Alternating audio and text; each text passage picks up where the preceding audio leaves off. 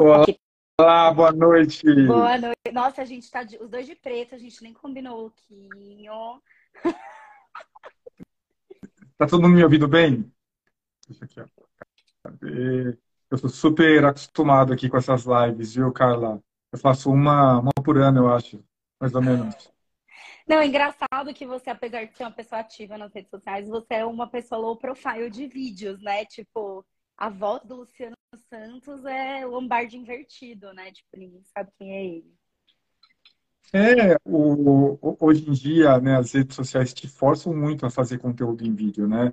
Eu sou um dos poucos eu cresci com texto, né? Eu só postava, né, principalmente no LinkedIn, textos no começo, textos de 1.300 caracteres, alguns artigos, alguns pensamentos, né? E eu, lógico, fazendo muito evento, dando muita entrevista, né, algumas palestras, eu corto algumas coisas para fazer ao vivo mesmo, Ixi, será que o Luciano caiu, gente?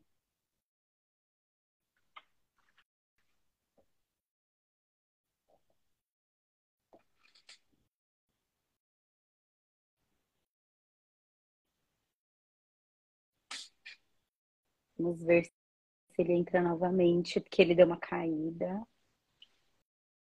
Caí, mas já voltei. Ah, bom, eu tava tipo, quem caiu? Fui ver se eu tava, se eu tava conectado, se eu tô, enfim. Mas estava falando que... Falou que você me desconectou, Carla, mas não sei não. Eu vou acreditar que você não me desconectou. Não, não, claro que não. O, o Instagram, a galera tá falando que a live tá tão power que até caiu aqui o negócio. Mas, enfim, você estava falando que você é mais acostumado a criar conteúdo em texto, você é, é da era das palavras, mais do que da era dos vídeos. É, eu acho que deveria ter espaço para todos os tipos de criadores de conteúdo, né? Apesar das plataformas né, forçarem né, você a produzir conteúdo num formato específico. Então, por exemplo, né, uma das coisas que eu percebi no próprio Instagram, que a gente está agora, né, os meus textos, né, eu faço muito pensamento, alguns textos eu cortava em duas, três imagens, eles alcançavam ali 20% de não seguidores, agora 1%. Eles tiraram o alcance da, desse, desses ah, tipo de conteúdo em texto para forçar a fazer rio, forçar a fazer vídeo, e eu estou vendo como me adaptar a esse novo mundo. É, é eu acho que redes sociais no geral, elas acabam engatando em algoritmos e elas querem cada vez mais que você trabalhe do jeito que elas queiram que você trabalhe. Inclusive, esse até tem um link com o assunto que a gente vai falar, é, que é sobre essas obrigatoriedades que o trabalho gera pra gente e que, na verdade, nem deveriam ser tão obrigatórias assim, né? Mas acho que antes da gente começar a falar sobre o assunto, eu queria muito que você se apresentasse para a audiência, depois eu vou fazer a mesma coisa. Mas quem é você na fila do pão aí do meio corporativo? Pô, gente, quem que é o Luciano na, na fila do pão? Eu gosto de falar, Carla, que eu sou um profissional de dois mundos, né? Eu tenho dois avatares profissionais.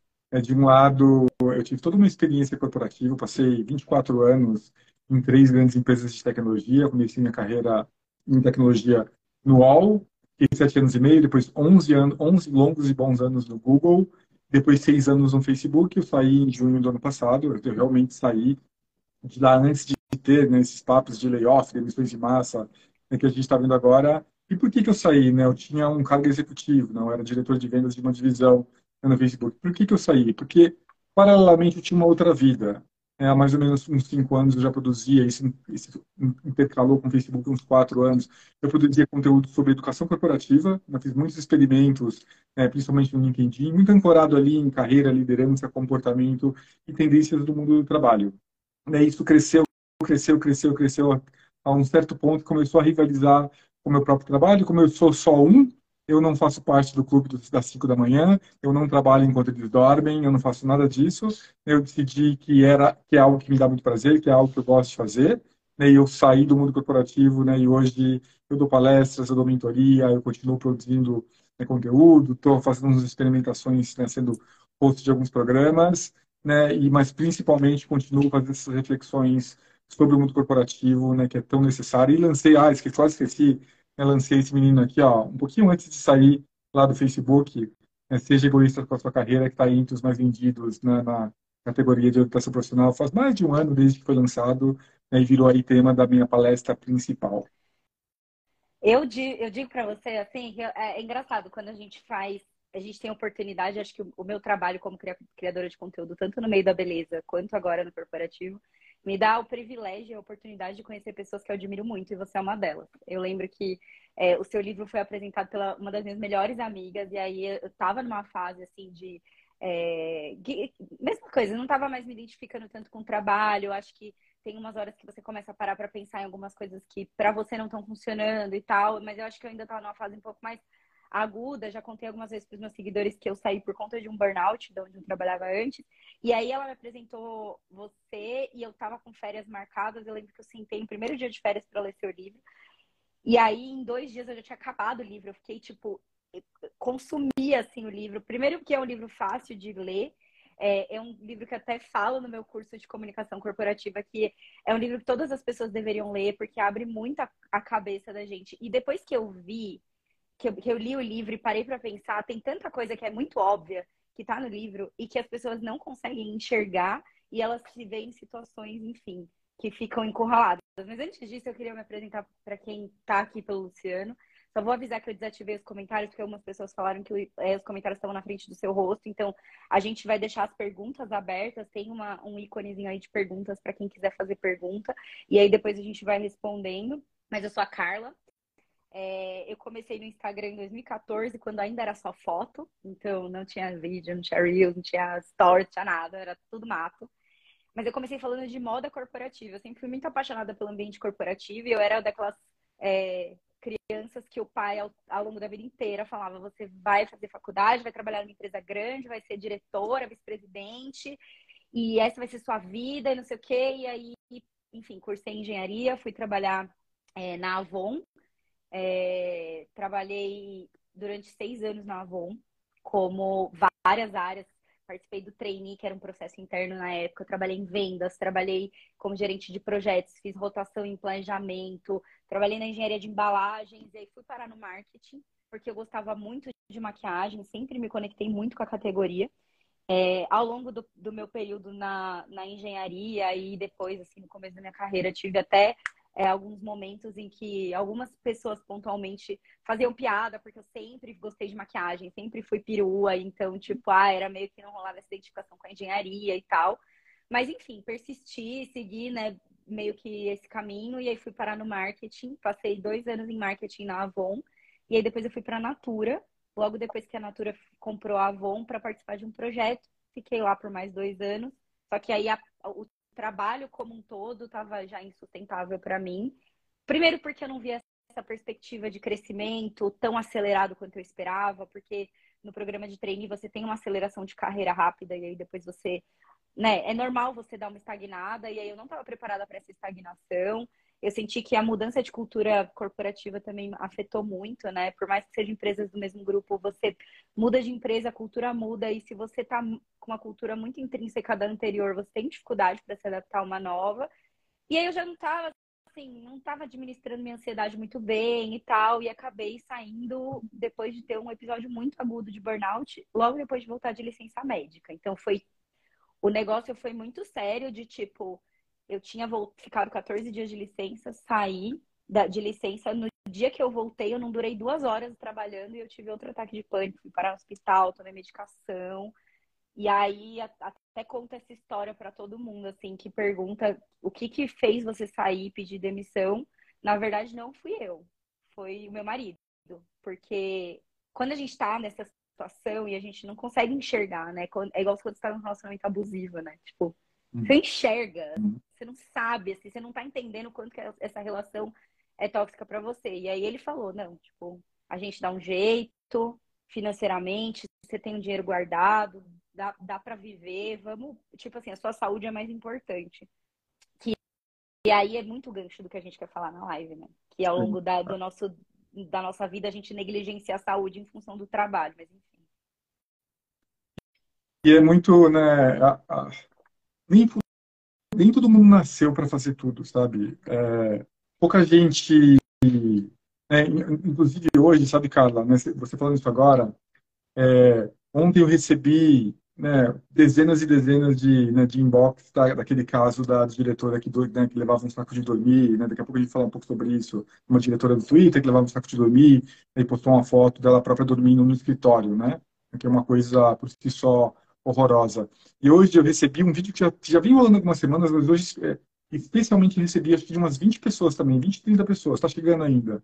Que é aquela menina que pediu as contas, né? E ela começa a ir embora da empresa, começa a chover, né? E ela se molha toda, e ela se grava, né? E assim, com um semblante de, de liberdade, né? De estar tá trocando algo que claramente ali, né? Agredia ela de alguma forma, quase que uma libertação, um alívio, né? Pelo que está acontecendo. Me mandaram muito isso. Esse vídeo me fez refletir muito, a gente precisa tomar muito cuidado, a gente, a, a gente precisa se entender como um profissional e saber que nem todo mundo encaixa em todos os lugares. E que nem todo mundo encaixa em todos os lugares por muito tempo, você pode até encaixar por algum tempo. É, quando, eu olho, quando eu olho a minha própria carreira né, em retrospectiva, eh, eu gostei muito do, de, de, boa parte dela, principalmente do Google e um pedaço de Facebook. Mas eu não gostava de ser executivo, eu não gostava de ser diretor, principalmente da área de vendas.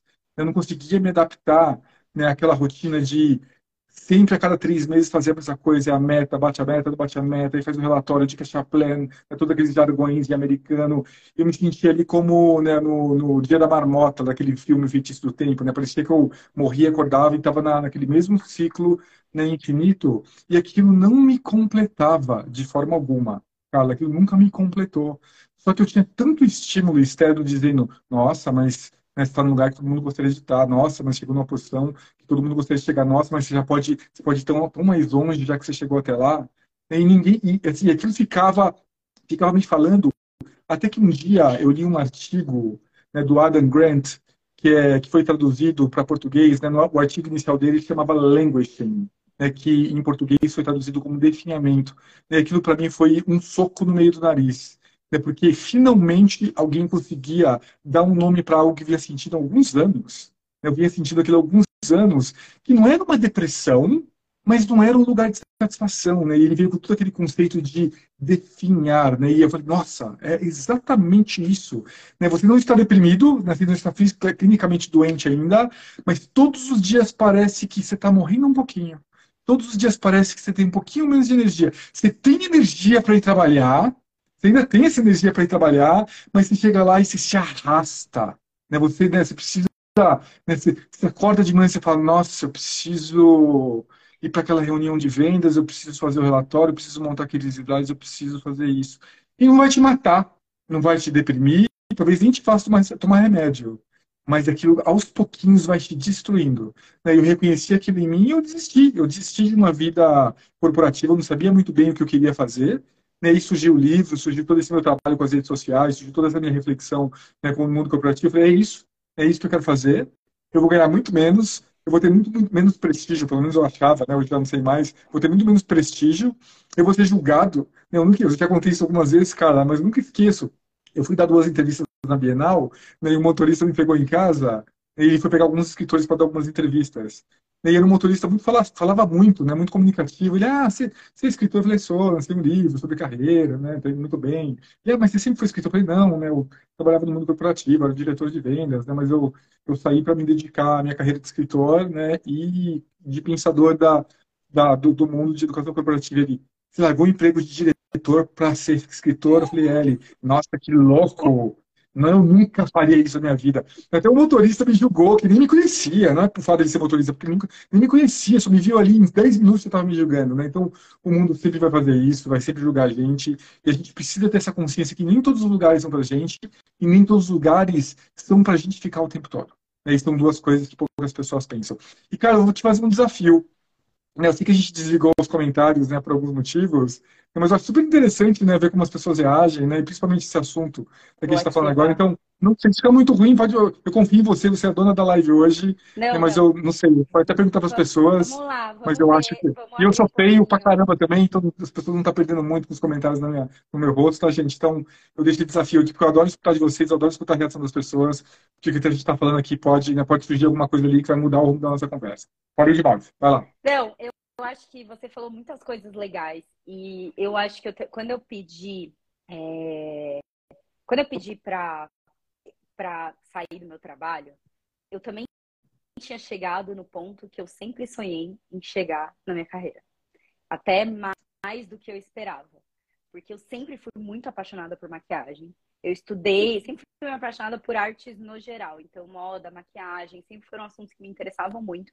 Mas calhou de eu ser muito boa de exatas. E aí eu fui fazer engenharia por conveniência, praticamente por conveniência. Meio curso, aprendi muito, não me arrependo de ter estudado engenharia.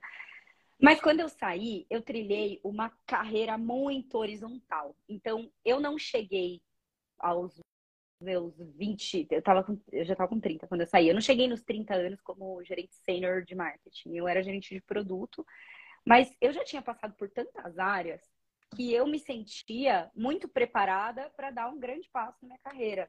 Porque eu sentava para conversar com uma pessoa de supply chain, eu sabia conversar. Sentava com uma pessoa de vendas, eu sabia. Eu tinha trabalhado em muitas áreas. E aí eu cheguei aonde toda pessoa que trabalha com desenvolvimento de produto quer chegar. Dando ideia para o que vai ser o produto. Então eu desenvolvi muitos produtos legais ao longo da minha, da minha carreira. Tem produtos que eu vejo, às vezes é engraçado. Tô na internet, vejo alguém falar de um produto que eu fiz, me dá um puto orgulho. Eu falo, meu Deus, eu fiz, fiz alguma coisa certa. Então, quando eu tomei a decisão de sair, eu também fiquei martelando nessa cabeça da opinião alheia do tipo, cara, mas você tem um emprego que todo mundo queria ter, na empresa que todo mundo sonha em trabalhar. E eu falo, tá, mas tipo, não tava fazendo sentido para mim mais, sabe? Eu acho que é, eu, eu, eu até ouso dizer que esse processo do definhamento é um processo pré-burnout. Porque você começa a definhar, você começa a não ver sentido no que você está fazendo, mas você vai. Você faz, e, e, a maioria das coisas do mundo corporativo é uma receita de bolo, então você replica a mesma receita várias vezes, e aí você vai, você vai, você vai, só que aí você fica com esse receio de. Até uma pessoa comentou de largar o osso, você fica com esse medo de largar o osso, e aí você vai, vai, vai, vai, vai, e é aquela coisa do limite da dor. Cada vez vai a dor vai aumentando, mas cada vez você se torna mais resistente, até que tem uma hora que seu corpo pifa. Então, esse definhamento não é, é um processo de pré-burnout, só que se você deixa e ele se prolonga por muitos anos, ele vira um burnout. E eu bato muito nessa tecla no meu Instagram da saúde mental, porque para mim é o negócio que mais pega. Porque não, te, não tinha. De, e aí, quando você percebe que você que é a hora de parar, entre aspas, é quando a pessoa. Quando se eu te oferecesse todo o dinheiro do mundo para você continuar onde você tá, você recusa, porque você não quer. Tanto é, é. que, tipo, eu sentei para conversar e aí, não, mas a gente quer muito que você fique, a gente admira o seu trabalho, a gente. Eu, tipo, gente, não. Tipo, não dá mais, assim. É, o, que, o, que, o que vocês tinham que fazer para eu ficar tinha que ter sido dois, três anos atrás, e não agora. E aí eu acho que é um, um ponto das empresas também, até porque é, eu, eu falo isso também no Instagram. Empresa de capital aberto não se preocupa com pessoas. Empresa de capital aberto se preocupa com resultados. As únicas pessoas que elas estão realmente preocupadas são os investidores. E só. Não, não tem essa coisa de ah, empresa amiga da saúde mental, amiga do. do... Não, gente, assim, é, existe uma preocupação, mas é pequena comparada ao tanto de pressão por resultado que uma empresa sofre. E aí hoje você postou aquele negócio do. Hoje não, ontem você postou o negócio da mulher do Twitter lá, que ela foi demitida, e aí você escreveu no texto, né? Tipo, todo amor por é, mundo corporativo, pelo trabalho, vai ser pago com sofrimento para vocês deixar de ser trouxa, entendeu? Porque vocês têm que deixar de ser trouxa, gente. Não tem como, assim. E aí, esse caso do Twitter, para mim, é tipo. Eu até, quando eu fui ver o post que você me mandou, eu nem tinha visto, eu lia e eu falava, meu Deus, que papel papelão que essa mulher, assim, né? Que, que papelão que ela fez. Para quem entrou na live e não tá é, sabendo, uma das, uma das executivas do Twitter é, foi anunciada ali numa série de layoffs que estão rolando no Twitter por conta do novo direcionamento do Elon Musk. É, e ela era uma pessoa que tinha um saco de dormir embaixo da mesa e ela dormia no escritório. Ela era a própria personificação do trabalho enquanto eles dormem e ela ela, e tipo, ela rodou, né? Ela vai rodar. E aí, a gente já pode, eu acho que a gente pode e deve começar a falar sobre esse assunto, porque eu acho que eu tenho uma visão muito mais cômica e debochada da situação do tipo, me desculpa, eu não consigo ter empatia, porque não é que, eu não acho que essa, que, que, que as pessoas estejam 100% desavisadas sobre o que é o mundo corporativo e o que, que acontece, mas a gente está aqui para falar o óbvio, né? Então, enfim.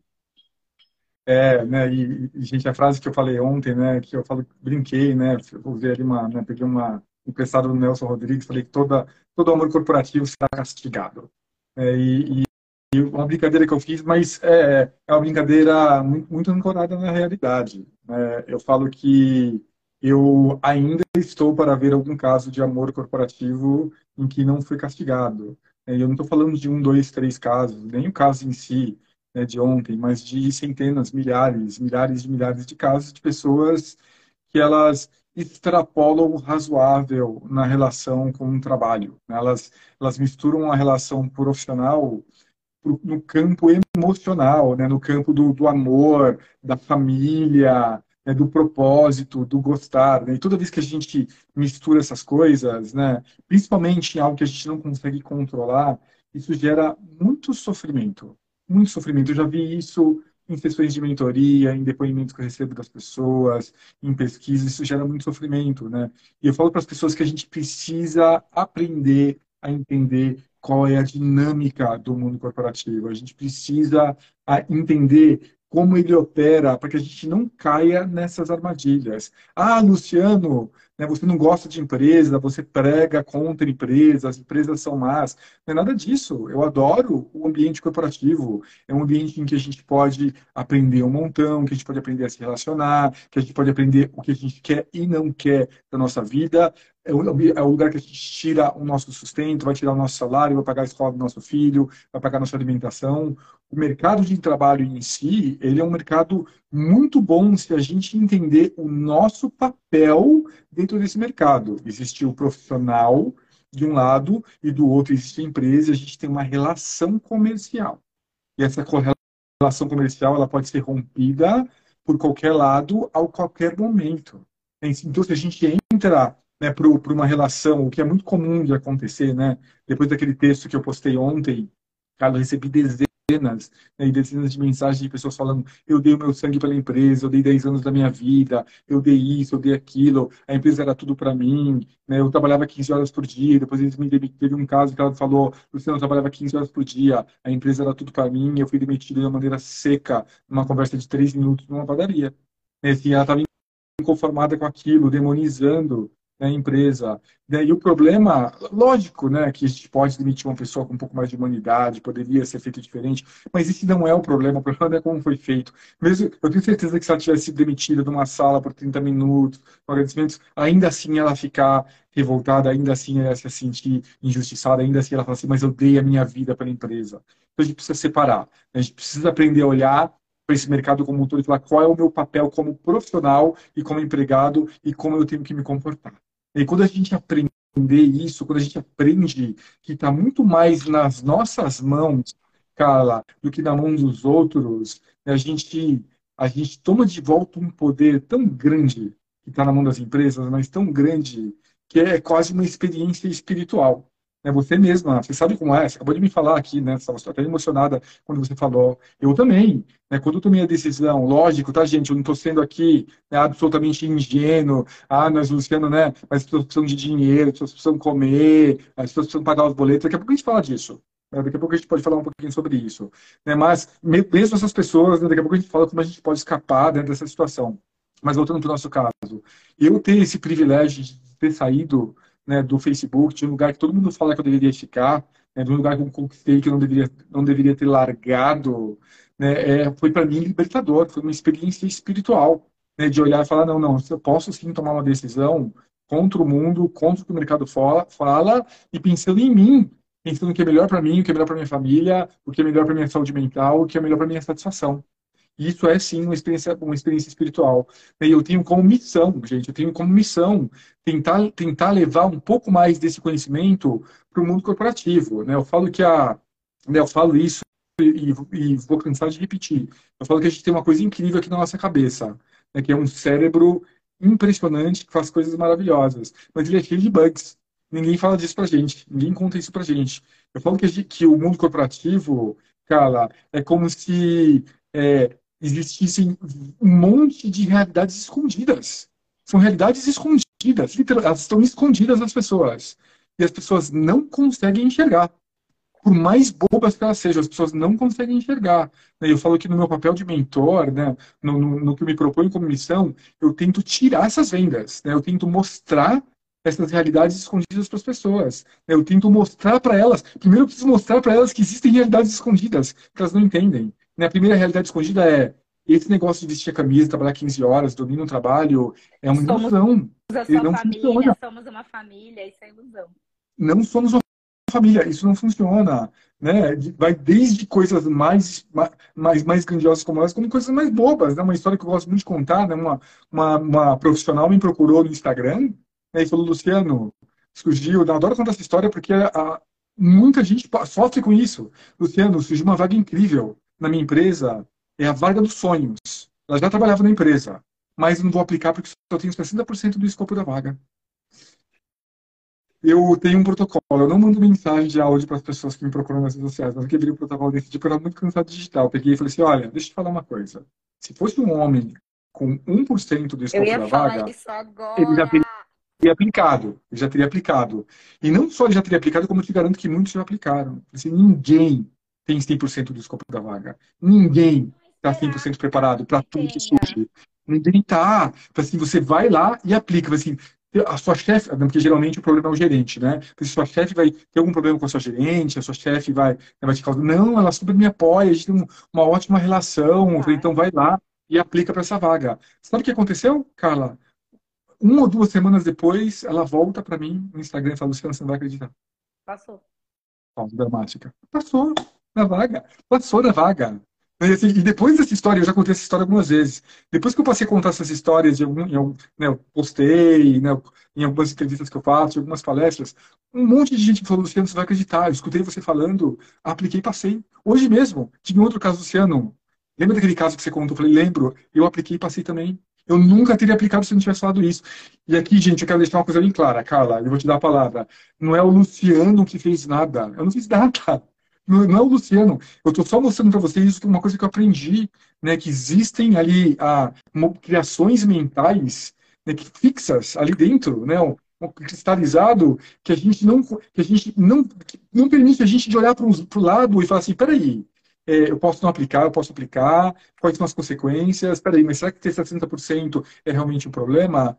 Eu expandi a perspectiva daquela pessoa, não fiz nada. Quem fez foi ela. Né? E eu só dei um exemplo para você de centenas de coisas que acontecem no mundo corporativo todos os dias que as pessoas não conseguem enxergar. E é muito louco, eu estava acompanhando aqui alguns comentários, e aí a Mo Camargo, que também fala sobre carreira, ela fala que tem estudos que mostram que as mulheres buscam 100% e os homens não. E é muito louco ver como a gente cria essas crenças, né? E é, é muito bizarro também, porque a gente não se enxerga do jeito que as pessoas enxergam a gente. Até antes de eu viralizar com a Tecla SAP, eu sempre criei conteúdo de beleza, até porque eu trabalhei na indústria cosmética, então, tipo, não faz sentido eu criar conteúdo sobre outra coisa. Só que ao longo do meu trainee, eu fiz um monte de treinamentos de comunicação não violenta, de corpora... de trabalho em equipe, de cooperação, e não sei o que, de feedback, coisas assim que para mim foram super triviais e tava muito óbvio. E é a primeira vez que eu abri a boca para falar sobre isso, todo mundo tipo, caraca, como assim? De onde veio tudo isso? Eu, tipo, gente, sempre tava aqui. Eu só nunca falei, mas tava sempre aqui. Então é muito louco também a gente pensar. Eu acho que esse pensamento também é um pensamento que sonda muitas pessoas na hora de pedir desligamento. Porque a pessoa fala, ah, eu vou, eu, eu... a pessoa às vezes já chegou à conclusão, não dá para ficar mais na empresa que eu tô. Não dá mais para viver do jeito que eu tô, porque enfim, eu tô lascado de saúde mental, eu não tô conseguindo né, avançar na minha vida, não tô vendo perspectiva. E aí a pessoa fala, meu Deus do céu, mas o que, que vai acontecer? Tipo, a pessoa acha que ela vai pedir demissão hoje, e aí amanhã o Serasa tá com um monte de arma na porta da casa dela, falando, sai daqui que a gente vai tomar a sua casa que você tá endividada. E eu entendo, tipo, eu entendo, e eu, eu, eu não sou uma pessoa, apesar de eu viver uma vida bastante privilegiada, eu não sou uma pessoa 100% alheia a tudo que está acontecendo no país. Eu acho que sim, eu vivo numa bolha, é muito privilegiada, mas eu não sou uma pessoa que simplesmente põe a venda no olho e fala, ah, não, gente, desistam dos seus empregos e vão viver da arte e do que a natureza dá. Não. A gente vive numa economia capitalista, a gente precisa de dinheiro e a gente quer ter dinheiro. Tipo, ninguém aqui quer ser pobre. Mas precisamos encontrar um equilíbrio entre ter dinheiro para não só se manter, mas para realizar sonhos, que essa é uma fala minha que eu falo, todo mundo julga, tipo, ah, as pessoas têm que trabalhar para realizar os sonhos, e aí as pessoas ficam, ai, ah, mas eu tô trabalhando para pagar conta. Eu também estou trabalhando para pagar conta, mas se eu viver só para trabalhar para pagar conta, eu tô lascada. Então, o que que eu estou fazendo hoje por mim para que no futuro eu não trabalhe só para pagar contas, mas sim para ter um mínimo de qualidade de vida? Que aí eu acho também que é um ponto que pega e que toda vez que eu vejo você falar sobre isso, você recebe o mesmo tipo de comentário que eu que é como se as pessoas falassem que você não tem um pingo de consciência do que está acontecendo no mundo, que tem gente desempregada, tem não sei quantos milhões de desempregados no Brasil.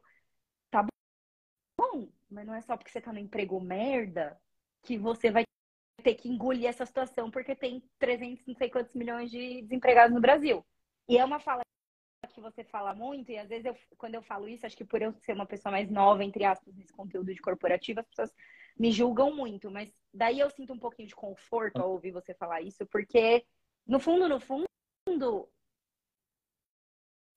vai continuar tendo uma porrada de gente desempregada, sabe? É muito complicado isso. Mas enfim, eu, eu vou lendo os comentários enquanto você vai falando aqui. Não, e assim, e, é um, e esse é um assunto muito importante, assim, Carla.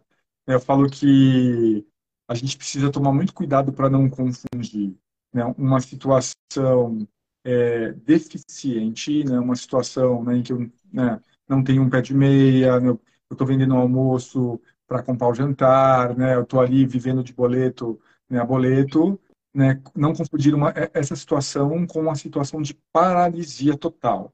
É, Para mim, a, a questão não é não tenho dinheiro nenhum ou eu tenho muito dinheiro, lógico que as estratégias para sair do lugar vão ser diferentes, né?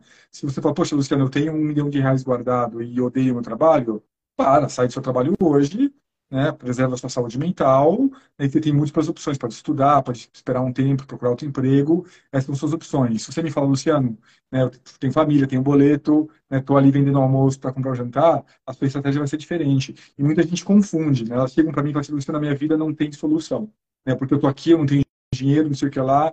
Tá, não tem solução, não. O que, que você já fez para sair dessa situação? Ah, não, mas eu não tenho como sair dessa situação. Não, mas você já tentou fazer alguma coisa? Não, minha vida não tem solução.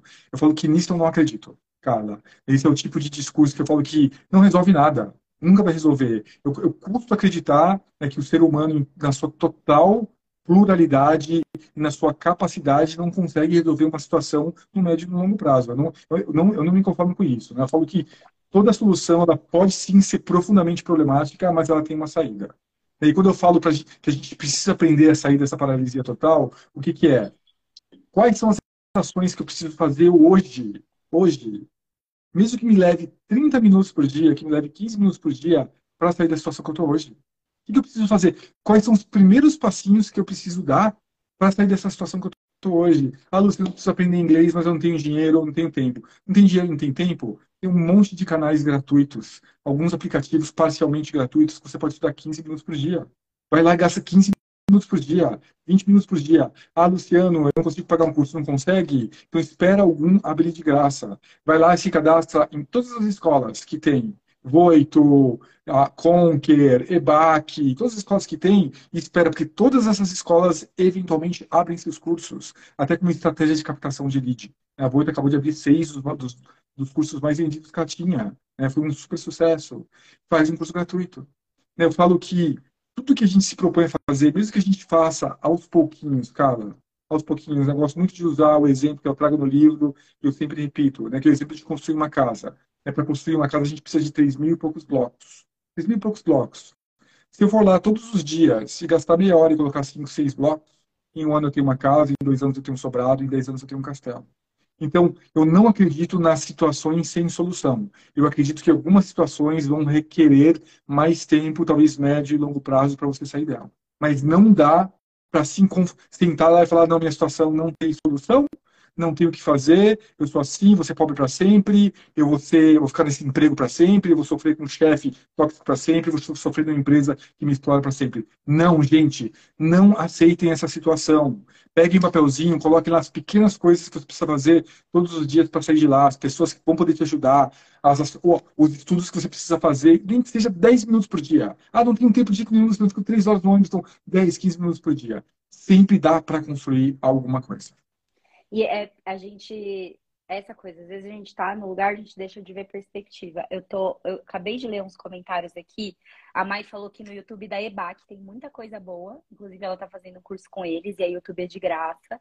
É, eu acho que vale também mais para frente a gente pensar numa lista de podcasts que falem sobre esses assuntos. É, eu acabei de relançar meu canal no YouTube, em que eu vou falar um pouco sobre mundo corporativo e esse conteúdo vai para podcast.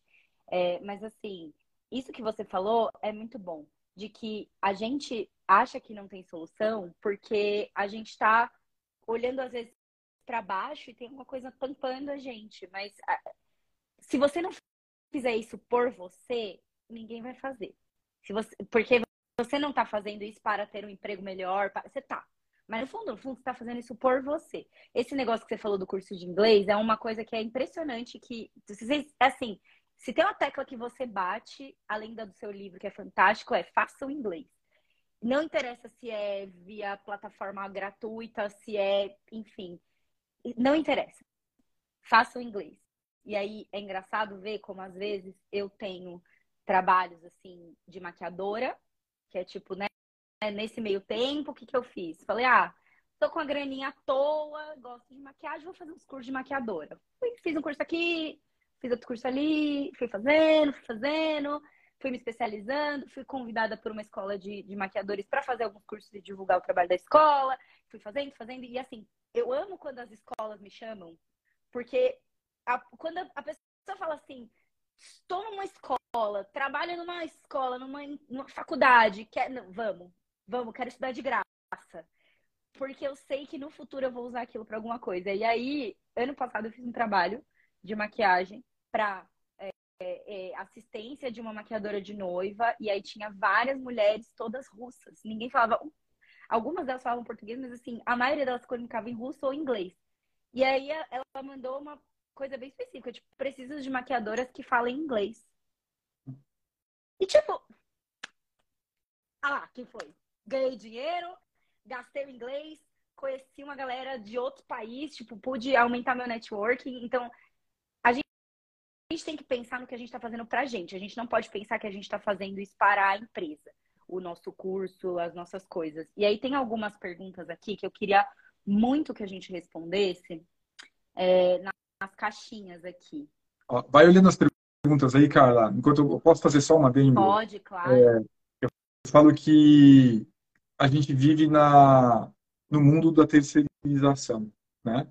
É, é, e a gente precisa tomar muito cuidado, a gente precisa entender muito a nossa responsabilidade nas coisas que a gente precisa fazer e nas nossas possibilidades. A gente precisa unir responsabilidades e possibilidades, né? Eu percebo que tudo hoje em dia as pessoas querem terceirizar. Né? Outro dia uma pessoa falou: Poxa, Luciano, eu estou aqui na, na, busca do emprego, mas não consigo pagar alguém para me preparar para fazer uma entrevista. Não pague alguém para preparar para fazer entrevista. Né? Eu mesmo tenho uma aula aberta no YouTube exatamente sobre isso, currículo, narrativa e networking. Aí eu falo muito sobre a construção de narrativa e como se preparar para uma entrevista, como contar sua história, pessoal, como contar suas próprias conquistas.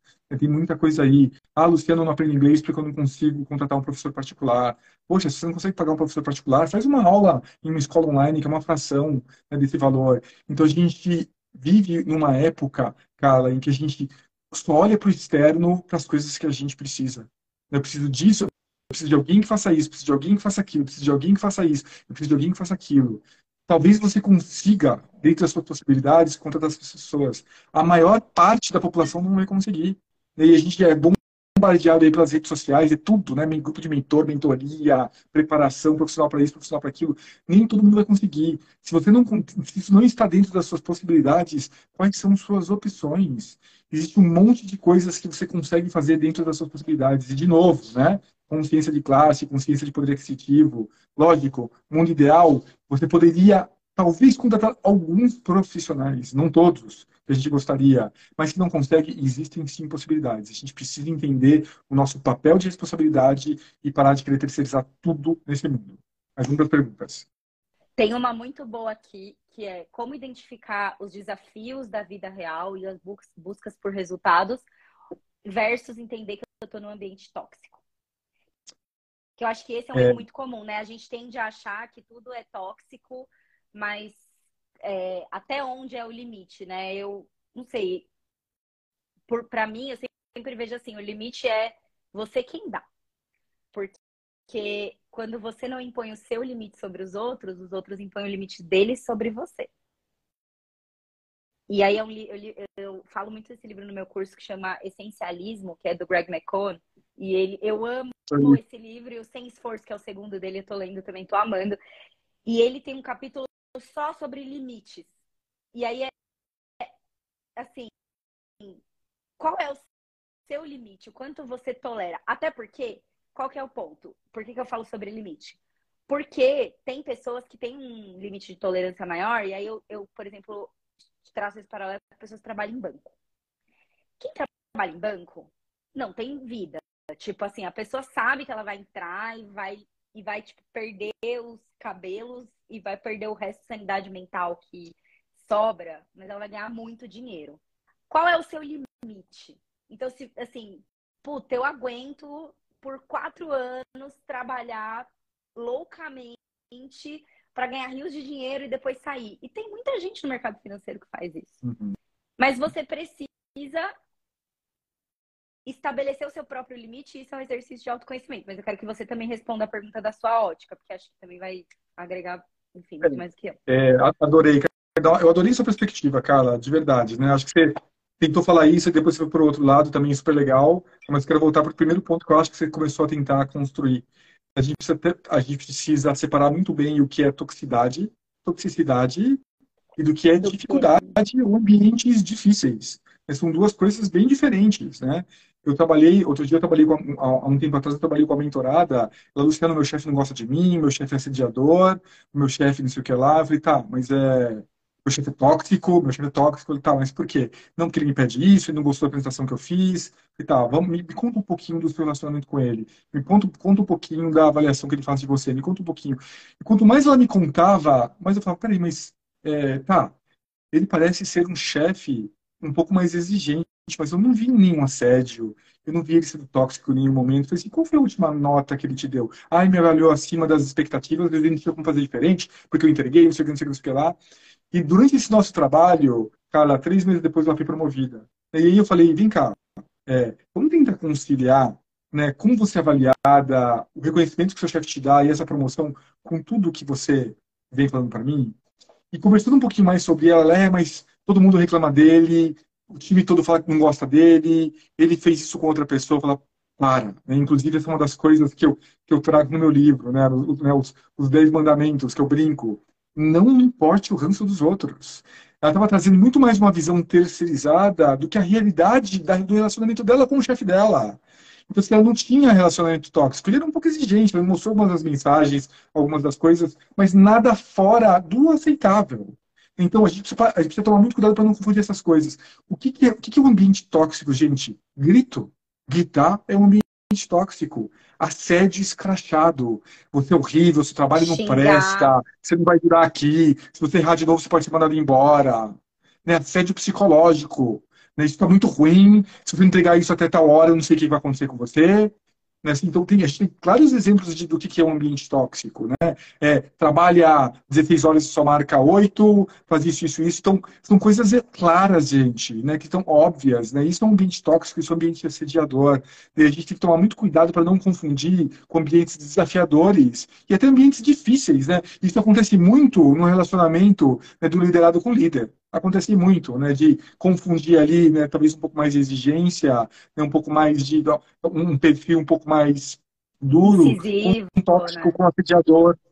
Desculpa, Carla. Não, quer dizer, as pessoas são incisivas, tem perfis, perfis e perfis, e aí você fica nessa de assim, esses dias eu postei uma resposta de caixinha de pergunta e aí uma pessoa nos comentários falou: "Nossa, esses dias você só tá defendendo o chefe, né?" Aí eu tipo, eu respondi: "Olha, meu trabalho não é defender trabalhador defender chefe, é falar o que é sensato em relação de trabalho. Se você, se o teu chefe te deu um feedback, falou, ó, isso aqui não tá legal, precisa melhorar, vamos trabalhar nesse ponto, e você não respondeu o feedback, me desculpa, mas você tem mais que tomar bronca mesmo. Exato, né? E, assim, e a gente precisa quebrar. Colocar no lugar da outra também, que eu acho que isso falta muito, né? Enfim. Muito, a gente precisa quebrar esse negócio do, né, do, do líder herói, né, do líder perfeito, né? Gente, líder, um gerente, um líder, um gestor de pessoas, nada mais é do que um outro profissional igualzinho a você, com um escopo diferente do seu, igualzinho. Sabe aquele medo que você tem? Sabe aquela ansiedade antes de apresentar? Aquela, aquela dúvida, o síndrome do impostor? Todas aquelas coisas que você sente, um líder também sente isso. Eu não estou defendendo o líder aqui, porque eu acho que né, é uma categoria muito mal treinada que traz muitos problemas para o mercado corporativo. Mas é uma pessoa como toda, toda outra. Quando alguém aqui me chega e fala, ah, Luciano, meu, meu chefe não me dá feedback, pede para ele. Pede para ele. Acham, as pessoas acham que tem que vir, né? Tipo o rolê da promoção também. Toda vez que a pessoa fala, que você promovido, falo, você pediu. Ai, não, mas promoção não tem que se pedir, promoção se, não se pede. Gente, eu fico, gente, por isso que vocês estão aí se fudendo. Porque quem não chora não ama. Exato. A gente tem que ter é aquilo que eu falei no começo. Protagonismo, gente. O nosso protagonismo no gerenciamento da nossa carreira, uma das principais coisas que eu abordo aqui, ó, eu falo que é o capítulo mais importante desse livro. É o capítulo mais importante desse livro. Aprenda a gerenciar o seu gerente. Aprenda. Nossa, a gente tem que ter protagonismo. Também, é. Eu falei isso, virou polêmica. Como assim eu tenho que liderar o meu gestor? Gente, você tem que liderar todo mundo. Você, você tem que liderar. E, e é, e, tipo, você não mostra, você só vai mostrar liderança quando você for líder?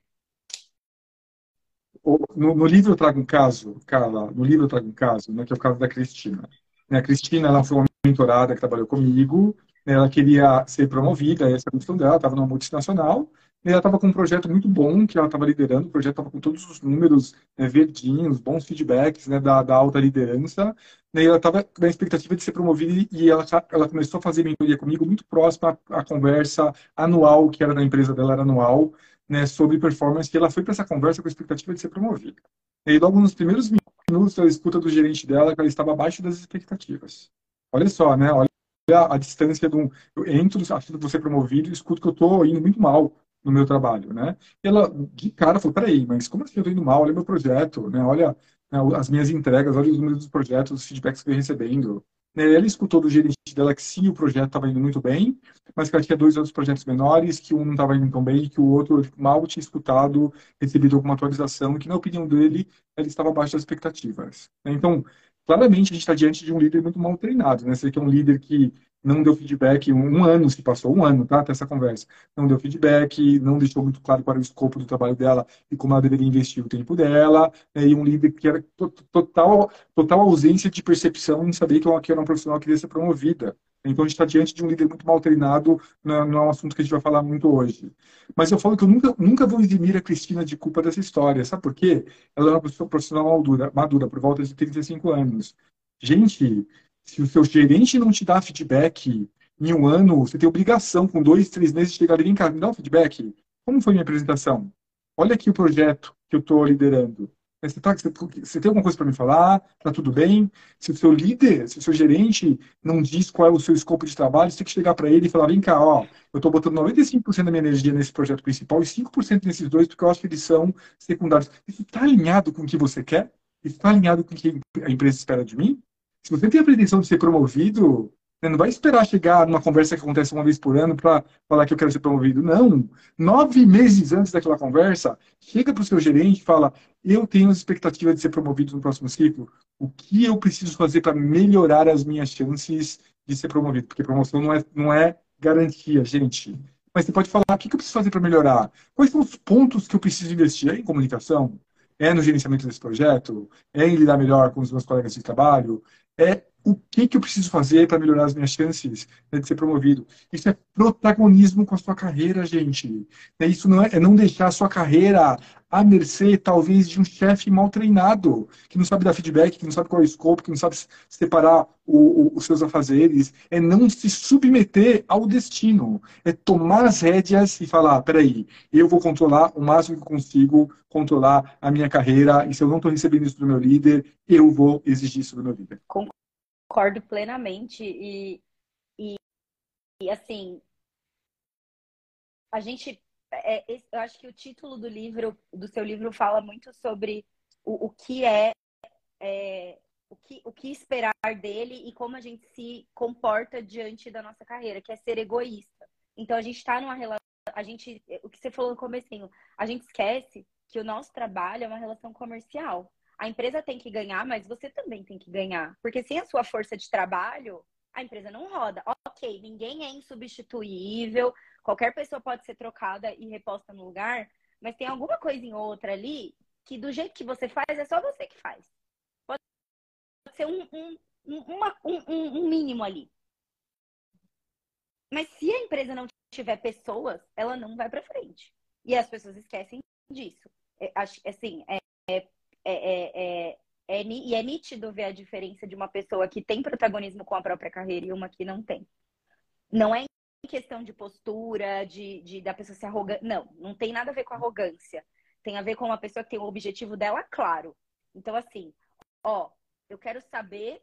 Porque, assim, se você dá foco no projeto correto, a empresa ganha e você ganha. Agora, se você dá foco no projeto errado, ninguém ganha, nem você que tinha expectativa e nem a outra pessoa e nem a empresa que, que tinha uma expectativa no outro projeto.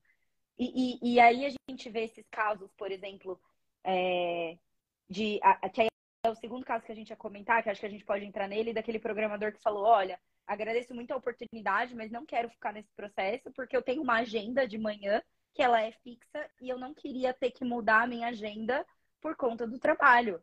E aí, de novo, né, os coaches do LinkedIn ficaram loucos. Não, porque esse povo vagabundo não quer saber de trabalhar. Não, gente, essa pessoa tem o objetivo da, na cabeça dela muito claro. Eu trabalho para viver, eu não vivo para trabalhar. Então, meu querido, se a vaga não é 100% remota, como eu achei que fosse, como essa expectativa estava no começo, vamos acabar por aqui. Não é que a pessoa, ah, mas tudo bem, essa pessoa tem o privilégio de poder escolher onde ela quer trabalhar, mas só porque você tem o privilégio, você não vai usar? Tipo, as pessoas, muita gente tem esse privilégio e as pessoas não usam. Que aí eu é, acho que entra nesse outro ponto que a gente ia comentar, né? Não, super, super. Acho que são duas coisas, né? Primeiro é protagonismo com a nossa carreira, faz todo mundo ganhar. Cara, né? Até fechando o caso anterior, a gente falou um pouquinho sobre né, saber o que você quer, que é o segundo ponto. Né, protagonismo. Desse caso que eu te contei da Cristina, né, olha só o que aconteceu. Né? Ela, depois que ela recebeu essa nota, sabe o que ela fez? Ela saiu da empresa.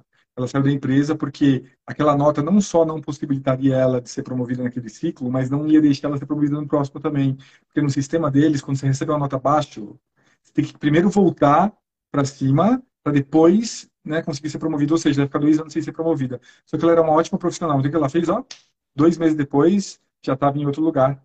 A empresa perdeu uma profissional que já estava lá há alguns anos, que era muito boa, tudo porque por um gerente mal treinado e falta de protagonismo dela. Muitas empresas me procuram né, e me contratam para dar palestra e para dar treinamento. Sabe por quê, Carla? Porque elas querem que eu leve essa mensagem aqui, ó. Essa mensagem aqui para as empresas. Sabe por quê? Ah, Luciano, mas como assim você prega contra... Não, não prego nada contra a empresa. Ao contrário, já falei, empresas são ótimos lugares para a gente se desenvolver e para a gente aprender. O que eu prego é a nossa ignorância sobre como gerenciar a nossa própria carreira. E esse é um problema para as empresas também. Olha só esse caso da Cristina, como a empresa perdeu por causa disso. E o que as empresas querem? Elas querem que eu, que eu conte para as pessoas que as carreiras são delas e não da empresa. E elas são responsáveis pelo desenvolvimento das suas próprias carreiras. E não a empresa. A empresa vai dar recurso, vai dar um lugar propício para você aprender, mas quem é responsável pela nossa carreira somos nós. E até as empresas querem que a gente saiba disso também. E entrando nesse caso agora, né, a gente, né, você já viu, né, cara? Dá para fazer uma série de lives para cada caso que aparece, não, né? A, a gente tá nem vai falar da, da menina chorando. Salva live salva live, eu já tô. Daqui a pouco a galera já vai pedir mais live. Eu já tô é, até vendo aqui, que daqui a pouco começa os comentários. Façam outras lives e etc. Porque tem, tem assunto, mas enfim, continua.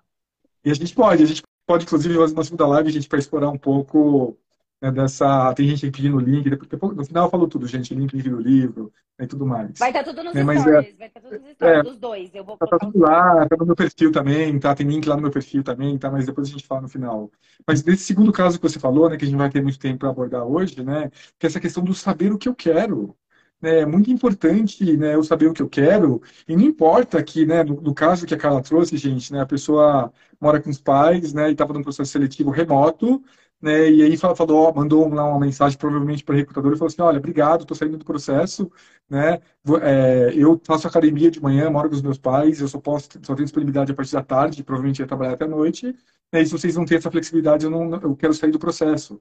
E essa pessoa e esse e essa e esse print caiu nos grupos de empreendedorismo e a pessoa foi massacrada, perdão, né?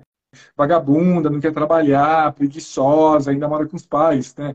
E eu olho para essa história e falo, gente, que privilégio gigantesco, né? O de ter, de poder escolher a hora que você quer trabalhar, principalmente na área dele, que é uma área super flexível, e para a vaga que estavam contratando, que é uma vaga remota. O que, que tem trabalhar de tarde para noite? Eu trabalhei, quando eu trabalhava no UOL, anos, das 14 às 10. E a gente produzia normalmente, né? E não tinha problema nenhum. E no mundo de hoje, que a gente consegue trabalhar remoto, o que, que tem ir para academia de manhã? Né? Ele tem esse privilégio, eu tenho esse privilégio também. Eu só trabalho quatro dias por semana. Eu faço academia no meio da tarde. E eu não marco nada, não marco palestra, não marco reunião no meio da tarde. Às vezes eu tenho um pouco de flexibilidade, mas eu tento preservar um horário que é importante para mim. E o que demais tem isso, né? A gente precisa começar a quebrar né, esses modelos, né? É, cristalizados de que não pode fazer isso, não deveria fazer isso, quem faz isso é preguiçoso. Não. Quem faz isso sabe o que é, é um profissional que sabe o que quer. Né? E eu desejo que cada vez mais e mais e mais outros profissionais também tenham esse privilégio. Que cada vez mais, mais, mais outros profissionais possam trabalhar quatro dias por semana, possam escolher o período que ele vai trabalhar, possam ter flexibilidade para ter que ficar queimando combustível e poluindo né, o meio ambiente, tendo que pegar um, um, carro e passar uma hora na Faria Lima, no trânsito, para chegar ali, né, no condado da Faria Lima, que é aqui em São Paulo. Né, para nada.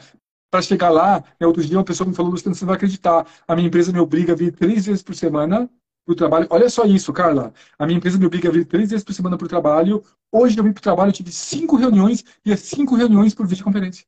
Tem algum sentido isso? Não tem, né? Então a gente. Antes, você que está aqui na nossa live, né, a gente tem umas 200 pessoas aqui acompanhando a gente, mas se você está aqui nessa live agora, você olha para essa história e fala que é absurdo, né? Ele é vagabundo, ele não quer trabalhar. Você pergunta por que você faz isso? que mal tem a gente ter flexibilidade, quem a gente está agredindo se a gente tiver flexibilidade, a gente tiver esse privilégio, que inclusive é ecológico. Ninguém, não tem argumento contra isso. Né? Mas existem modelos que a gente projeta, existem tantas, de novo, né? tantas realidades escondidas né? que a gente não consegue nem ver isso, a gente olha e julga, a gente não entende nem porquê, às vezes. E é muito louco pensar que as pessoas, elas é,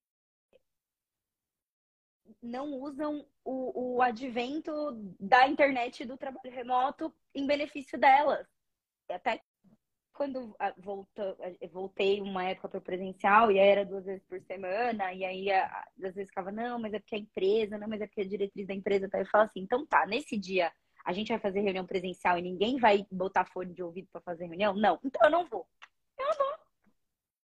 Porque não adianta. Tipo assim, gente, é, é, tudo bem, eu tinha essa flexibilidade e eu também tinha. Eu, é, eu, eu acho que é o, o, certos comportamentos, eu entendo que é um mix de flexibilidade e ser um pouco kamikaze. Porque eu nunca tive esse medo de falar, gente, isso aqui é totalmente contraproducente. A gente está andando em círculos. Tem que ter um kamikaze na sala para dar essa notícia ruim, e geralmente o kamikaze era eu. Eu nunca tive medo. Eu acho que quando a gente. É...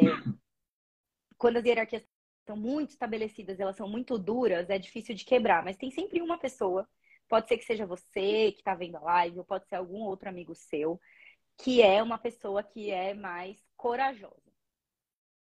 E aí, essa pessoa corajosa, ela provavelmente vai ser muito retalhada ao longo da carreira dela por simplesmente falar a verdade. Ao longo do meu tempo de meio corporativo, eu assumi que essa era a minha, a é, minha personalidade dentro do meio corporativo de que se alguma coisa estava muito errada ou estava muito fora do que deveria estar, eu ia ser a kamikaze e eu ia falar. E aí as pessoas ficavam às vezes no privado, né? Geralmente era eu que abria o microfone e falava, ou escrevia no chat e as pessoas iam no privado. Meu, você é louca de falar isso? Eu falo, gente, se eu, fa... se eu não falar, ninguém vai falar. Eu não, desculpa, mas eu não vou ficar aqui perdendo meu tempo, o tempo de vocês, por um negócio que não tá, não tá dando resultado. Só que aí eu entendo, é muito difícil a gente, e aí uma pessoa falou, a gente é taxado de reclamona, a gente é taxado de insatisfeito com tudo. Tem, tem uns certos rótulos que a gente vai ter que abraçar e falar, beleza, eu sou reclamona mesmo, mas eu estou reclamando porque a gente precisa ter produtividade. Então, assim, quando a gente começar a ser produtivo, eu paro de reclamar. E aí eu até vi aqui uns comentários das pessoas falando que é kamikaze e tal, e aí eu, meio que é o meu trabalho na internet é eu ensino os kamikazes a falar de um jeito que as pessoas vão parar para ouvir e não vão retaliar. Você não tem que deixar de falar a sua verdade ou de expressar a sua verdade no trabalho só porque você acha que você vai ser retalhado por isso. Não, existem formas de falar. E aí eu acho que é aí que os nossos conteúdos se complementam muito bem, porque o seu conteúdo é o conteúdo da pessoa que busca o autoconhecimento e o protagonismo na carreira, e o meu conteúdo é como você vai fazer isso sem se queimar. Como você se expressa sem se queimar. Não, exato, né, Carla? E, e, e, é muito difícil, né? Por isso que eu gosto de fazer, né, é, de vez em quando, né, um papo um pouco mais profundo como, como o nosso hoje, né, para separar. Quando a gente fala, ah, você tem que pedir feedback do seu chefe, né? A gente não tá falando para você chegar para ele e falar assim, pô, você me dá feedback, cacete, né? me dá feedback aqui, você faz seu trabalho. Não, poxa, ó, né, eu, eu, tem várias maneiras da gente comunicar de, de, de, formas muito eficientes, né? Assim como você também, eu, eu sempre fui o, nessa voz que destoava dentro do ambiente de trabalho. Eu falo que as empresas, elas precisam que a gente se posicione. Gente, ó, eu vou, eu vou falar algo aqui agora que vocês anotam aí num papelzinho, porque é muito importante. O mundo é dos profissionais que se posicionam. Eu vou repetir mais uma vez. O mundo é dos profissionais que se posicionam. Ele é. Ele tem custo, às vezes é difícil, gera alguns atritos, sai faísquinha, vai ter gente que vai ficar brava com você, vai dar uma cutucada, uma pinicada no chefe depois, mas o mundo é de quem se posiciona. Né? E o medo de se posicionar, e o medo no geral, no ambiente corporativo, é o começo do definhamento da sua carreira. Não tenho nenhuma dúvida disso a partir do dia que você começou a sentir medo, medo do seu chefe, medo do, de ser mandado embora, medo do, da cultura, medo de tudo, a sua carreira vai começar a definhar. É o medo não pode existir no ambiente corporativo. Ele até pode existir, vai existir de maneira temporária. Quando ele começar a se perpetuar, ou você muda, ou você se posiciona, ou você muda de emprego, muda de líder, muda de alguma forma. Mas não dá para conviver com medo e ambiente de trabalho. É igual a desastre. Nossa, é isso. E, e, e, as pessoas, eu acho que justamente pela relação que a gente tem com o trabalho, de que ele ocupa um pilar da nossa vida muito importante, as pessoas têm esse medo de tipo, ai, eu vou. Várias vezes, algumas pessoas, tipo, e não tô falando de pessoas assim, eh, tô recortando aqui o viés de pessoas que têm uma condição financeira ok, conseguem se manter por uns meses sem trabalhar. Não tô falando da pessoa que arrimo de família, que ganha um salário. Não, gente, assim, é, vou, vou para essa fala que eu vou falar agora, eu vou fazer esse recorte da pessoa que tem condição de ficar um tempinho sem trabalhar. Que a pessoa fala, não, mas se eu falar com o chefe, se eu falar isso pro meu chefe, eu vou ser mandado embora. Eu falo, bom, vamos supor que você seja mandado embora. Vamos fazer uma conta. Quanto tempo você trabalhou nessa empresa? Ah, tanto. Tá. Qual que é o seu salário hoje? Tanto. Quanto que você tem acumulado no CFGTS? Tanto. Você tirou férias? Não. Tá, então a gente está em meio tal, você ainda vai ganhar X% do seu décimo terceiro mais férias. Sim. Aí você faz a conta lá, daí você mostra pra pessoa que ela consegue ficar seis meses sem trabalhar, mantendo o padrão de vida dela. A pessoa fala, nossa, eu consigo ficar tudo isso sem trabalhar? Olha aí. Então, a melhor coisa que pode acontecer, talvez, é você ser mandado embora. E eu, e eu sei disso, gente, porque eu pedi para ser mandado embora do meu último emprego, eu não fui, eu tinha que pedir demissão, mas eu pedi para ser mandado embora porque eu queria eu queria o dinheiro, eu queria a grana, eu queria a multa. Porque se eu fosse mandado embora, mesmo com acordo, isso ia ser muito melhor para mim. Eu ia estar muito, muito mais tranquila financeiramente. Não ia ter que meio que acender um cigarro no outro, digamos assim. Mas as pessoas não fazem conta. A gente precisa sentar e fazer conta. Se eu for mandado embora hoje, quanto dinheiro eu tenho? Entra lá no aplicativo do FGTS, veja seu saldo, acompanhe se a empresa está pagando certinho, porque isso é direito seu. Seguro emprego também, né? Tem o auxílio-desemprego que você fica aí seis meses, perdão, sem conseguir, sem precisar é, procurar outro emprego tão rápido. Porque às vezes, né, se a gente acaba um emprego e, e já começa outro, a gente não teve nem tempo de respirar. Então você já tá com aquela ansiedade acumulada do outro emprego, e aí você, enfim, é, planejamento, gente, é tudo na nossa vida. Tudo que você faz planejado dá certo. E planejamento de carreira não é seu. O gestor, ele não é gestor de carreira, ele é gestor de pessoas. Ele vai fazer o que é melhor para a empresa e para ele. Ele não vai fazer o que é melhor para você. Quem vai fazer o que é melhor para você é você mesmo. Então, seja você o seu próprio gestor de carreira. Porque gestor de pessoas não vai gerir tua carreira. Não, ele não é professor da escola, tio da escola que vai pegar na sua mão e vai falar: ah, você quer ser promovido? Ah, você quer um VR? Ah, você quer um carro da firma? Ele não vai fazer isso. Então a gente tem que parar de ser infantil e de ser júnior e achar que o gestor de pessoas é obrigado a gerir a tua carreira também. Não, total, total, cara. E você tocou num ponto agora, né? É, às vezes eu faço essas provocações né, né para os meus leitores, né, para os meus mentorados, né? Que é uma pergunta que todo profissional deveria se fazer. Se você fosse mandado embora hoje, o que você faria? Mandado embora hoje, o que você vai fazer amanhã? E essa é uma pergunta, né? O meu objetivo de fazer essa pergunta para os profissionais é para que a gente crie reflexões né, das possibilidades. Poxa, você tem um plano B? Você tem algum hobby que poderia virar um trabalho? Você tem uma lista de empresas que você gostaria de trabalhar? Você tem o seu network né, que está aquecido? Né, você tem uma transição de carreira em mente? Quais são as suas possibilidades? E as pessoas elas não refletem sobre isso. Elas não refletem, elas não pensam né, no, no dia de amanhã né, e acham que o nosso estado de hoje ele é permanente. Não é. Né, muita gente liga para mim e fala, Luciano, né, surgiu uma oportunidade. Essa semana eu já respondi umas 10 vezes a mesma pergunta.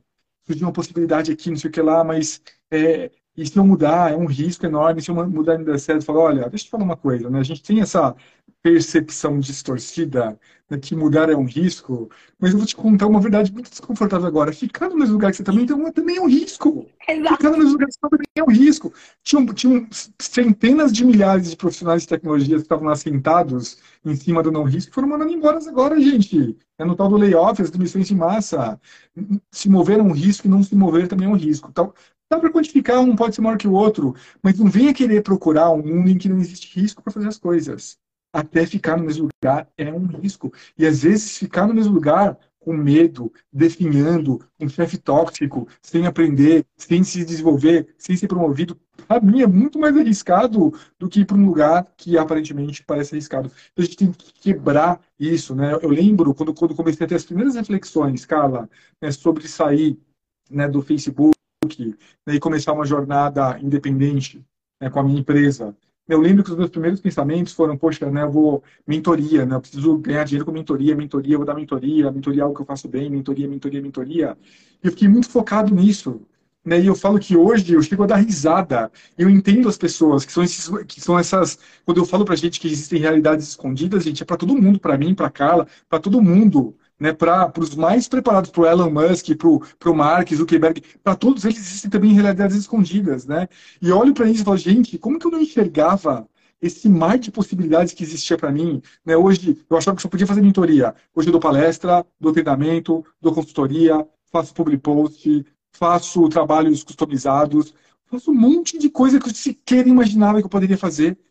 Estava escondido, né? E quando que isso se abriu para mim? Carla, quando eu arrisquei, quando eu dei passos, quando eu me fiz essa pergunta, se eu sair do Facebook amanhã, o que eu vou fazer? Quais são minhas possibilidades? Né, quais são as minhas oportunidades? Quem são as pessoas que eu quero me conectar? Com quem que eu deveria estar conversando? O que eu deveria estar olhando? Né, e, e, e assim, não, isso não é para gerar angústia para vocês, gente, mas é para gerar calor, para gerar possibilidades e para todo mundo entender que no mundo as oportunidades são mais externas do que internas do lugar que a gente está.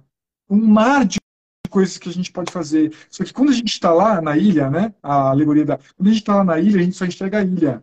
Só que tem todo um oceano de possibilidades, gente, com milhares de outras ilhas e milhares de outros lugares. E a gente só vai conseguir enxergar isso se a gente se der essa sacudida interna.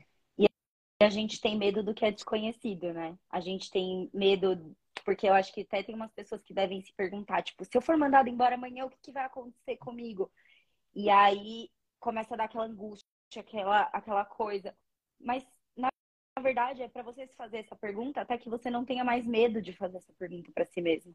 Porque é só pensando sobre o assunto, e aí por isso que eu falo para fazer terapia, falam terapia, façam terapia, vão para terapia, falem sobre os seus problemas porque a gente só tem medo do que a gente não conhece. A partir do momento em que a gente começa a ter conhecimento das coisas, das possibilidades, das situações, a gente começa a enxergar as coisas com mais clareza e deixar de ter medo, enfim, seja medo de ser mandado embora, seja medo da empresa falir para quem é empreendedor, seja medo, enfim, de é, ai, se eu, se eu tentar por esse caminho e não der certo. Porque toda vez que a gente muda de carreira também um medo. Quando eu saí Tipo, eu, eu saí do, do, da Natura pensando, cara, eu acho que eu vou viver de, de, de, de vida de influenciadora. Eu, não, eu saí da Natura sem, sem ser no trabalho da Tecla SAP corporativa. Eu saí do, do, do, do, da Natura sendo uma pessoa que falava de, de, de mundo da maquiagem, mundo da beleza, que é um negócio que eu ainda faço. Eu nem sabia dessa possibilidade. E aí essa possibilidade se abriu para mim, que é isso que você falou. Quando a gente toma certas atitudes, a nossa cabeça abre para outras coisas, o nosso universo abre. E quando a gente trabalha muito tempo em empresa, sem ter essa perspectiva do mundo de fora, a gente começa a ficar com a cabeça muito fechada. E é intencional, as empresas fazem isso intencionalmente, para elas para você ser cada vez mais dependente delas. E aí eu vi alguns comentários aqui, a gente está quase encerrando, mas eu vi comentários aqui de pessoas da RH falando, pessoas que trabalham em RH falando assim, eu trabalho em RH e é nítido ver que as, que as empresas se preocupam mais com capital do que com pessoas. E aí pessoas que estão ali no RH, no Departamento de Recursos Humanos, que, que estão ali para cuidar das pessoas, elas, elas veem e é nítido esse negócio de que as empresas estão mais preocupadas com o capital. Se a empresa está preocupada com o capital dela, por que, que você não pode se preocupar com o seu capital? O seu capital mental, o seu capital emocional, o seu capital familiar, o seu capital pessoal que não é só estudar, ler livros sobre o assunto. Não, é você com você mesmo. Cara, se eu quero, hoje é sábado, não vou trabalhar. Se eu quiser ficar o dia inteiro deitada, olhando pro teto, contando quantos, quantas pintinhas de tinta tem no teto, eu vou fazer, porque é o meu capital pessoal. Eu estou investindo em mim. E as pessoas têm vergonha de investir nelas mesmas e de pensar que, o cap... que você, você por si só é um profissional, você é a sua própria marca pessoal a galera da consultoria de imagem fala muito disso. E o que, que você está fazendo para investir no seu capital pessoal, na sua qualidade de vida? Que aí você chega, aí a pessoa, eu vou bater, vai ser a minha última fala de hoje. Você ficar falando, ah, eu não tenho tempo para nada, porque eu trabalho 25 horas por dia, eu não tenho tempo para fazer nada, nem uma academia, nem, uma, nem um exercício físico para manter minha saúde. Aí chega final de semana, você quer dar uma volta com seu filho no Parque de Ibirapuera, você não aguenta correr 100 metros, porque você tá morto. Cadê? Tá, pode estar tá ganhando dinheiro que for. Se você não tem qualidade de vida, o que, que você vai fazer com esse dinheiro? Enfim. Exato. É isso. Não, não. Não, cara, então, são reflexões muito importantes da gente compartilhar, sabe? É, eu estou muito feliz, assim, eu falo, é, gente, mantenham acesa a, a chama da busca é por informação, né? Eu falo que no mundo corporativo a gente aprende muito pouco com as pessoas que antecederam, que estão lateralmente com a gente, né? A gente precisa conversar mais né, sobre os sentimentos que a gente está sentindo, as decisões que a gente tem que tomar, para que caminho que a gente tem que ir. Então a gente começa a criar ali um monte de monstrinho na nossa cabeça, achando que, meu Deus, só eu tenho medo, meu Deus, só eu tenho síndrome de impostor, meu Deus, isso acontece comigo, meu Deus, só eu tenho esse pensamento. E não, é hoje mesmo uma leitora me escreveu, Luciano, é preciso tomar uma decisão, né, de sair daqui que eu estou há cinco anos para uma empresa nova, né, esses são os prós e contras.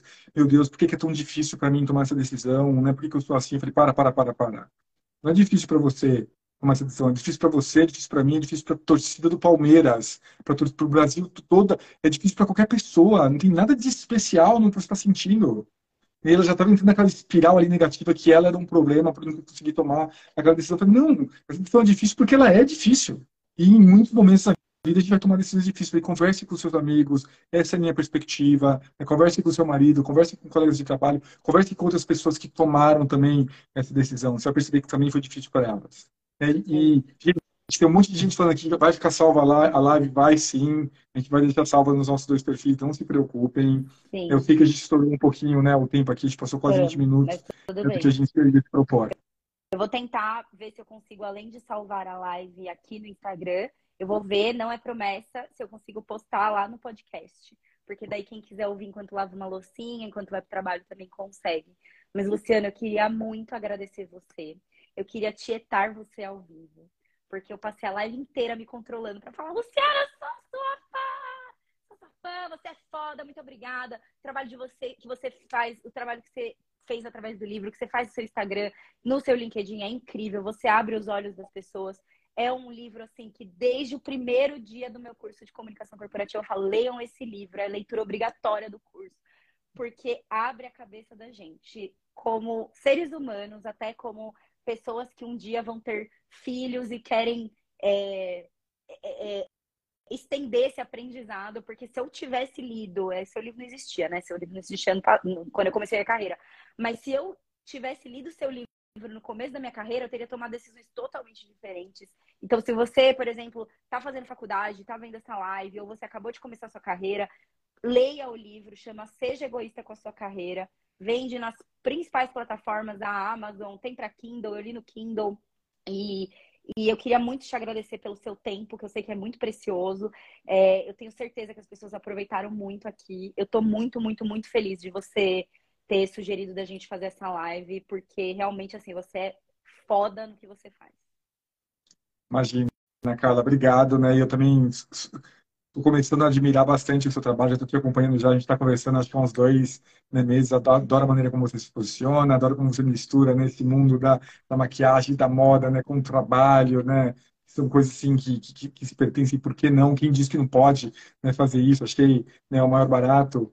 E, e eu falo, sabe, né, muita gente chega para mim, o que você falou agora, né, Carla, poxa, eu queria ter lido esse livro antes, eu queria é, saber dessa, desse comportamento antes de tomar essa decisão. Eu falo, gente, não se angustiem também com o passado, não. É ter acreditado que fala que né, quando o estudante está pronto, né, o professor aparece. Né, eu gosto muito mais de olhar para frente. Né, talvez né, se essa mensagem chegasse para você lá atrás, você olhar para isso aqui, lixo, que monte de porcaria, isso não faz o menor sentido porque você não estava pronta, eu acho que você está agora. E obrigado, obrigado pelo carinho no meu trabalho. Eu não me proponho aí a a tentar trazer algumas perspectivas novas, né? Para quem está perguntando, gente, é só me seguir lá na, no linkzinho que tem na bio do meu Instagram, lá tem informações sobre o meu livro, né, que está aqui, né, seja egoísta com a sua carreira. Ele, inclusive, está aberto no, no app da Esquilo esse mês, até o final do mês, né, para um monte de gente que tem Claro, Vivo, né, algumas operadoras. Né, dá uma olhadinha, tem o um link lá também. Né, e estou aqui praticamente todos os dias nas redes sociais, trazendo uma provocação, um pensamento, um desafio e uma nova perspectiva. Né? E vamos com certeza fazer o próximo. Arrasou, gente. Queria agradecer a presença de todo mundo. Vou deixar a live salva. E, Luciano, até a próxima. Obrigadão. Beijão, Carla. Beijo. Beijão, pessoal. Tchau, tchau.